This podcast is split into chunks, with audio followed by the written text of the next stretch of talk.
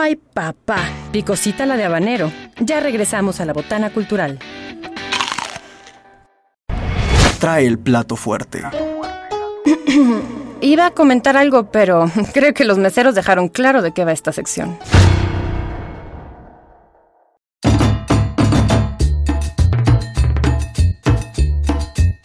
Y ya regresamos con más en la botana cultural y me da mucho gusto recibir en esta eh, sección del plato fuerte a un chico que está sonando durísimo, por cierto, ustedes seguramente ya lo escucharon a través de las frecuencias universitarias, porque además resulta que es el artista del mes de Radio Universidad. Y ya. y eh, por eso está con nosotros y le doy la bienvenida a Judá Flores. ¿Cómo estás, Judá? Bienvenido. Muy bien, muchas gracias. Oye, Judá, me da mucho gusto conocerte y déjenme les platico rápidamente un poquito acerca de Judá para que ustedes lo vayan ubicando. Fíjense que él es un músico y cantautor de aquí potosino, es multiinstrumentista e intérprete y pues interpreta, destaca en diversos ritmos como el western, la balada, la rumba, la samba y ahorita justo vamos a platicar un poquito más acerca pues de su propuesta musical, de las letras que toca a través de las canciones, etcétera. Tienes 12 años, Judá, ya en el en la en la no, perdón, tienes desde los 12 años eh, presentándote en diversos eh, eventos y tienes una trayectoria tremenda, así que de verdad bienvenido a La Botana, me da mucho gusto que estés con nosotros y eres el artista del mes y todo esto no es de gratis, sino que traes todo un trabajo tremendo. Cuéntanos cómo fue que la música te encontró. Pues, pues hay mucha historia detrás de eso. Cuando, cuando estaba pequeño mi, mi papá bueno, mi papá es músico desde yo creo como los 15, 16 años empezó a tocar la guitarra.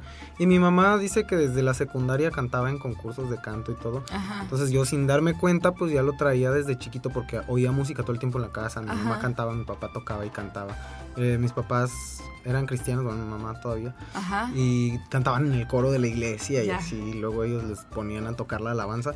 Yo pues realmente no me acerqué a la música porque la vivía todos los días, entonces ya de pronto cuando Ahora sí que ah, podría decirse que la como que esta cuestión de los celos de, papá, o sea, yo veía a mi papá que daba clases de guitarra y no me enseñaba a mí, entonces los, celos me orillaron a querer aprender lo que sus alumnos estaban aprendiendo. Claro, claro. Pero pues a mí me salió gratis. ¿sabes? Qué padre. La diferencia es que yo no tuve que pagar porque me enseñara. Y empecé primero con la guitarra, la verdad no, no cantaba desde chavito. Ok. Y me dio mucha pena cantar. Yo empecé a cantar como hasta los 16 años. Ya.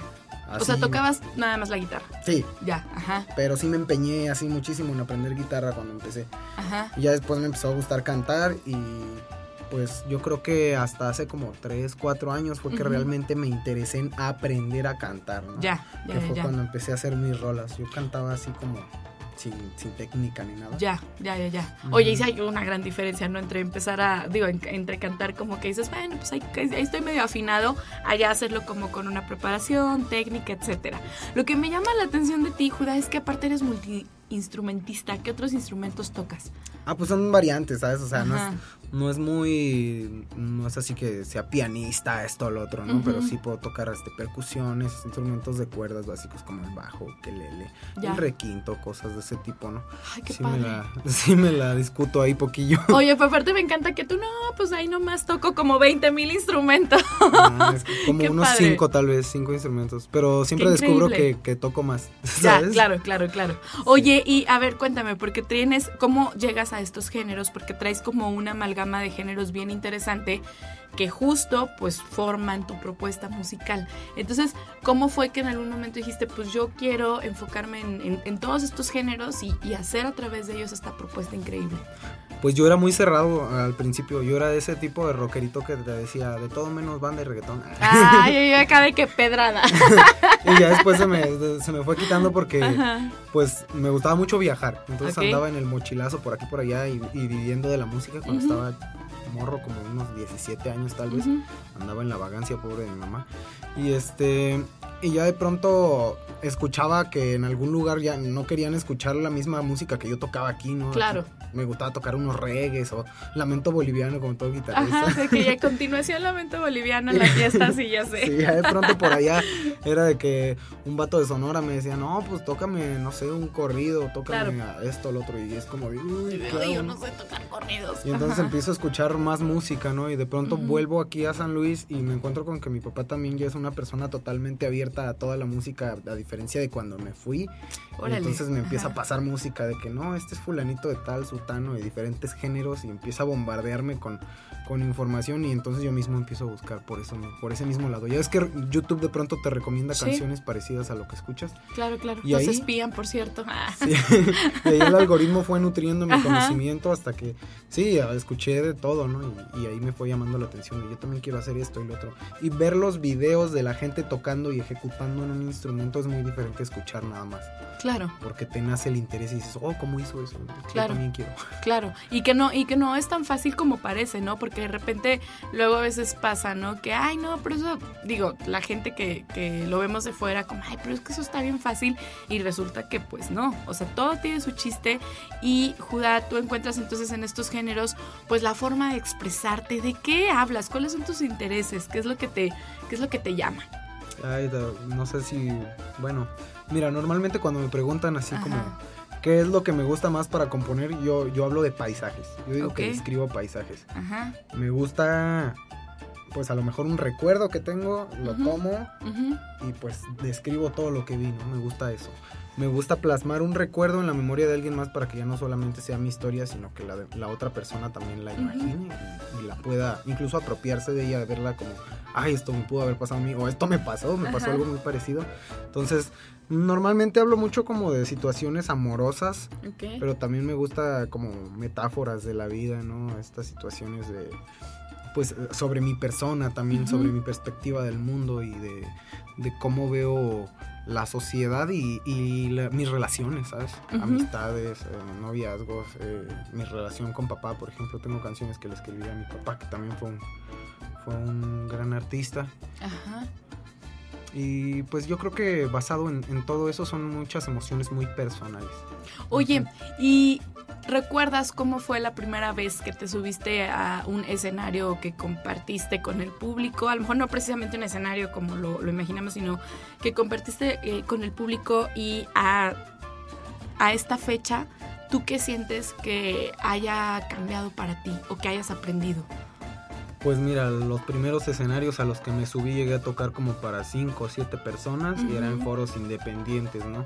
De pronto este tipo de foros que se hacen en, en casas de personas que quieren apoyar la cultura y dicen, no, pues yo dispongo de un espacio en mi Y patio en, en tal lugar y te invitan, ¿no? Entonces yo recuerdo que los primeros escenarios en los que participé ya con micrófono y esta situación Ajá, era una cuestión como muy muy íntima Ajá. con gente casi que puros conocidos claro. y yo creo que la comparación ahorita sería que sí podría estar Ujú. en un escenario así pero me podría desenvolver muchísimo más ahorita ya tengo como mucha más confianza ya he tocado yo creo que para un público como más o menos unas 350 personas Guau, Ajá. entonces ya no ya no me preocupa Oye, ¿y cómo es este momento en el que te, o sea, que dices, ya estoy a punto de, de subirme al escenario? Porque a mí me parece mágico, justo, ¿no? Cuando dices, ya, voy a entrar, me voy a enfrentar como a un público, termino y, y bajo. Y regreso como a, pues no sé, a, a esta realidad cotidiana. ¿Cómo, ¿Cómo es todo este proceso? ¿Cómo lo vives?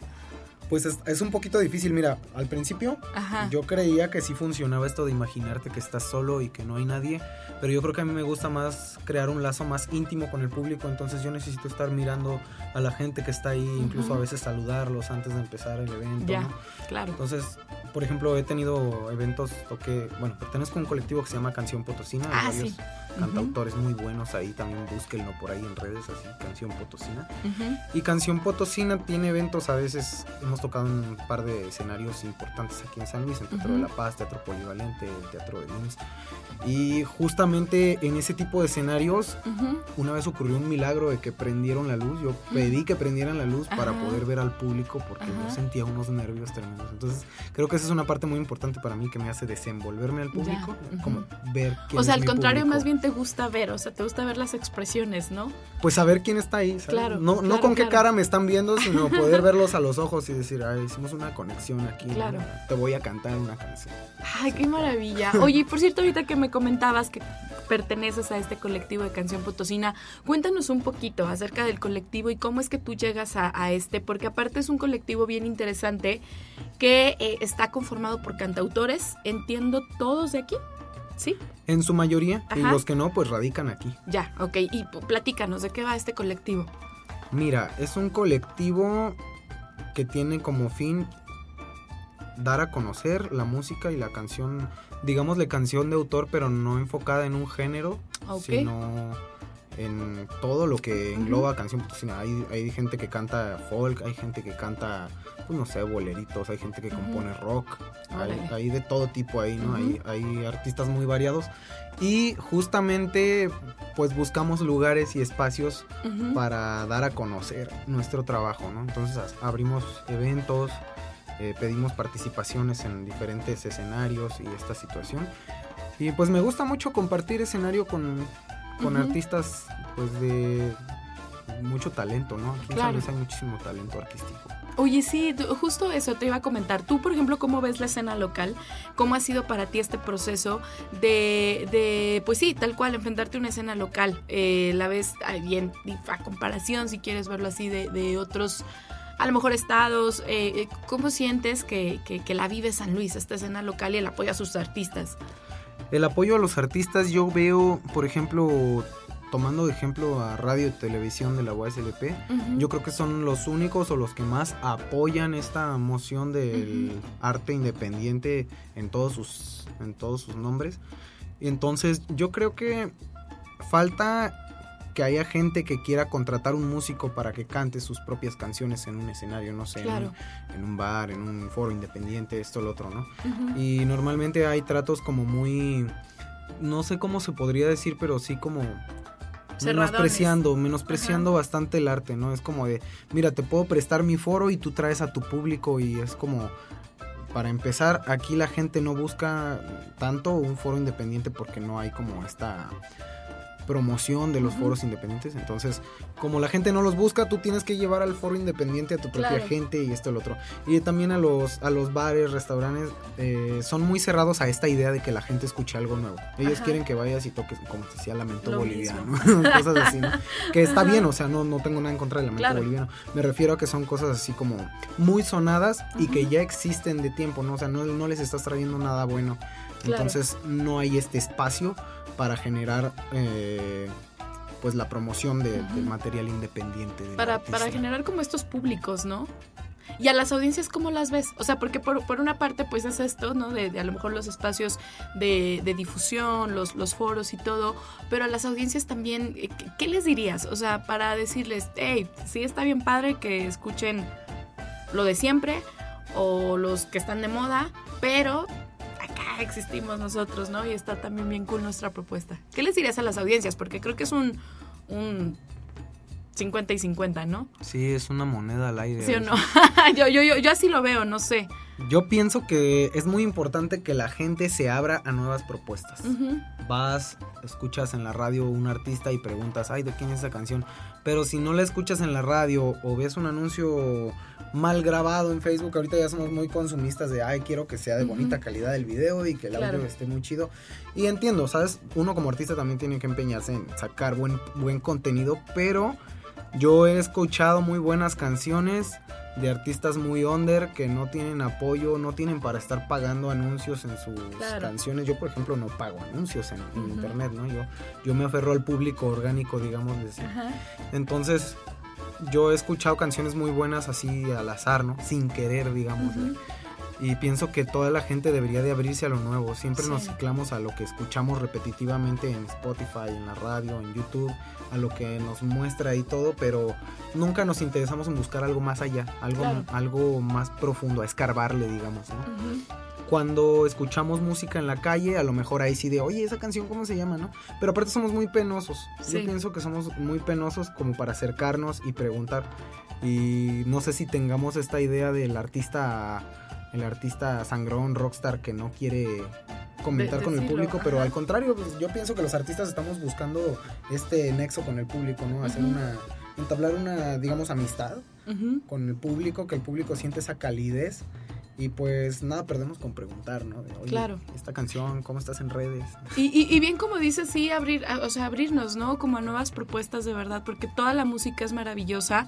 Habrá ya cuestión de gustos y, y, pues quien les guste más algo, pero la verdad es que sí, pues hay un semillero de talento. Yo, yo siempre he dicho que en San Luis Potosí siempre hay como un semillero de talento y, entonces nada más falta un poquito de apoyo. Así que nosotros como audiencias y desde la Botana Cultural, de verdad vayan cuando estén en los foros, en el que sea, vayan y dense la oportunidad de, como dices, escuchar algo distinto. Tú estás, Judá, eh, trabajando ahorita en tu primer material discográfico. Así ¿Cómo es. va? ¿Cómo va este proceso creativo? Cuéntanos un poquito, un spoiler alert de lo que estás preparando.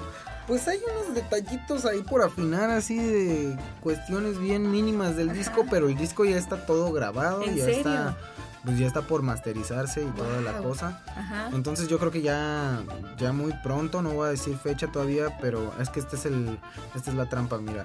A la ver, fecha la voy a publicar en mis redes sociales. Ok. Entonces, pues la gente que nos escucha y quiere saber más sobre el material discográfico, pues me pueden seguir en mis redes Ajá. sociales. Estoy como Judá Flores Music en todas mis redes sociales. Todavía no estamos en Spotify porque estamos preparando el material discográfico, pero Va. en todas las demás sí estamos, hasta TikTok. Va, va, va. Oye, ¿y de qué va este material? Cuéntanos un poquito. ¿Qué va a haber así? Aunque sea muy a grosso modo, no, igual si quieres no nos das mucho detalle todavía para que sea sorpresa, pero muy a grosso modo, ¿qué, qué va a encontrar la gente? Eh, ¿De qué hablas en este disco? ¿Cuál te gustaría que fuera como esta, em, esta sensación que se queden cuando te, te escuchen? Mira, soy una persona muy de muy de andar en los ambientes así naturales y Ajá. toda esta onda pachamamesca. Ajá. Entonces, pues yo creo que la mayoría de mis temas van enfocados a esta situación o a esta sensación de un clima muy tropical, ¿sabes? Como Ok. algo muy fresco. Ajá. Entonces, mis canciones hablan de, de toda esta cuestión. Yo creo que te transportan a, a situaciones muy playeras, ¿sabes? Ah, qué padre. Una Ajá. onda como muy de playa o de hay de dos o te embarcas en la playa o en un día triste con lluvia y esta situación no pero todo muy dulcecito muy suavecito Ya, como para escuchar rico tomando un, un buen café, una cerveza, un tinto también, sí un depende de la hora a la que sí Es- Depende de la hora te que lo escuchen. adaptar sí el disco se adapta a la persona y a su estado de ánimo y el disco se va a llamar Monstruo del Mar bueno se llama Monstruo del Mar Ajá. Este, y pues próximamente ya ahí verán avances. Tiene, tiene 12 temas importantes, así que 12. la gente me pide bastante si, si viene Wow. completo. Wow, qué increíble. Y son todos de tu, de tu autoría. claro, sí. Las, has- las compusiste como en, en diversos momentos de tu vida, las canciones que vamos, bueno, que este, forman parte de este disco, o se prepararon para, para este disco como tal. No, las escribí en distintos momentos. Es que tengo más canciones, o sea, no solamente son las canciones de Monstruo de Mar, ¿no? Llevo escribiendo ya desde los 19 o los 20 años. Entonces justo estoy pensando en que recopilé, sí, sí, sí, sí, todas las canciones que, que quería dentro del mismo contexto de Monstruo del Mar, ¿no? Ok, ajá. Entonces todas las canciones van cercanas a, a este tema del agua y- o, de- o del monstruo. Oye, ¿y por qué monstruo del mar? Pues es una analogía y una, una metáfora muy, muy loca, ¿no? En, en mediados del año pasado, creo, Ajá. compuse una canción que se llama Niña del Mar, ¿no? Ay, qué bonito. Y Ay, qué niña- bonito. Ah, Niña del Mar es una canción larga, es como un vals, más Ok. o menos ese ritmo, Ajá. pero no un vals así sinfónico. No, ajá, sí, sí, sí. Ajá. Es algo tranquilón, así, más, más playesco. Ajá. Y entonces el, el temita este habla de, pues, de una situación así como alguien que está enamorado de, de una persona, ¿no? Y que pues es como el tema de la sirenita que está enamorada de un tipo de afuera del agua Ajá. y que no puede salir Ajá. con él, pero, al Pero ahora revés, ¿no? ajá. Entonces el, el disco se llama Monstruo del Mar porque yo pienso que todos tenemos también una doble intención en lo que hacemos, ¿no? Entonces no sabemos si en esta canción realmente está ah, esperando al personaje para darle todo su amor o, o- o es un monstruo y se lo quiere comer. Qué fuerte. Oye, bueno, sí, hay, hay personas este, que, oscuronas también. Ah, Sí, sí, yo creo que todos, todos sí, tenemos claro. una parte... Todos tenemos una parte blanca y negra, Sí, ¿no? yo tengo una, una conocida que dice, ah, todos tenemos la sombra. El problema es que no a todos les gusta sacarla a pasear. Justo, justo. Sí, y, y yo creo que lo más, lo más sano es al contrario, pues mantener como, como este equilibrio, ¿no? Como que también alguien por ahí dice, no confío en las personas que todo el tiempo están felices. sí, claro. Y creo que es, es, es, es, muy cierto esto. Oye, Judá, ¿prometes que, que nos vas a venir a, a presentar eh, ya cuando esté listo tu disco para escucharlo? Claro, sí, yo creo que sí. ¿Vas a hacer alguna presentación? Sí, sí tengo, tengo la idea de hacer una presentación, pero todavía no tengo bien estructurado el plan de cuándo la voy a hacer. Va, va, va. Que no sé cuándo voy a tener listo el máster, pero ya falta muy poquito realmente. Oye, qué increíble de verdad este, este, todo este viaje musical que has hecho. Eh, me encanta eh, que estés con nosotros en la botana, que te escuchen la gente. Por favor, recuérdanos tus redes sociales, donde te pueden seguir. Y si hay una canción, la, porque qué difícil. ¿Cuántas canciones llevas, por cierto, es, escritas? Ay, no sé, tengo como unas. Así que ya canto oficialmente. Ajá, tengo como unas 30 canciones tal vez. 30 canciones. Pero tengo más ahí que no quiero sacar porque están como proyectos fallidos o a medias. ¿Cómo crees? Inconclusos. Oye, ¿no, ¿no te pasó esto que ya era una canción de hace tiempo y, y, ahora la ves y dices, ay, como que ya no me encanta tanto? ¿Te pasó eso? Sí, sí, ¿De tengo verdad? canciones que me piden y que ya no. Que dices, no, no, esa ya no, no me gusta. Sí, y justamente por esta cuestión de que ahora ya soy más exigente con Claro. la melodía y la letra de mi canción. Claro, Entonces, claro. Eran canciones muy. Bueno, un mocoso de 19 años no, no compondría lo mismo que yo ahorita, ¿no? Porque aparte de todo, como que empecé a cultivarme más para meterle a la música, Claro. a escuchar más artistas, a leer un poquito más de sobre música y sobre todo también leer poesía. Literatura, sí. Y luego la poesía sirve un montón. O Sí. sea, para las metáforas y las y justo analogías me gusta mucho esa esto, ¿no? figura retórica de la metáfora, Justo. entonces la uso bastante por ahí. Ah, qué increíble. Y bueno, pues las redes sociales estoy en YouTube, Facebook, TikTok e Instagram como Judá Flores Music. Así todo junto, bueno, igual en Facebook un poquito separado, ¿no? Pero todas también tengo judafloresmusic.com que tiene todos los, en- los enlaces, lo buscas en Google y ahí te manda a cualquiera de mis páginas. Pues con eso, con eso nos despedimos en este plato fuerte de la botana cultural. De verdad, muchísimas gracias por estar con nosotros en este plato fuerte. Judá Flores, nuestro artista del mes y por supuesto el plato fuerte de botana cultural. Nos escuchamos la siguiente edición. Hasta la próxima. Música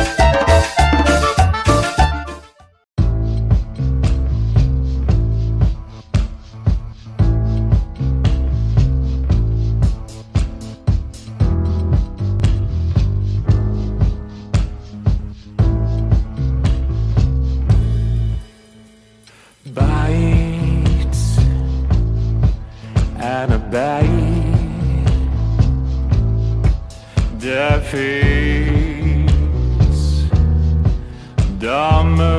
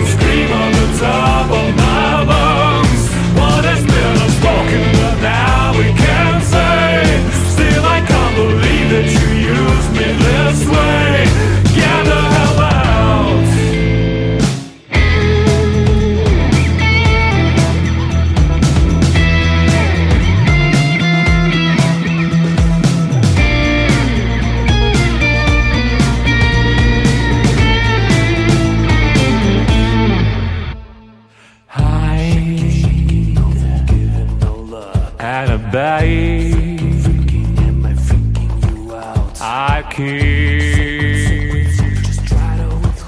Don't move.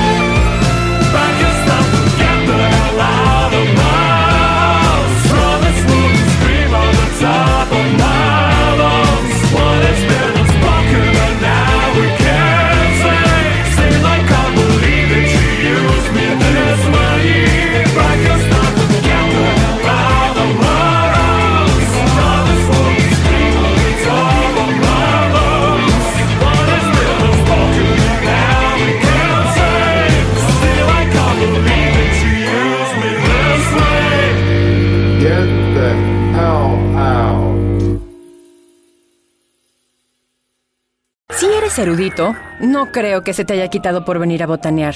Si lo tuyo es la cumbia mortal, ya tienes con qué ser el bailador más docto de la cuadra sonidera. La Botana Cultural. Hasta la próxima, glotonzuelos.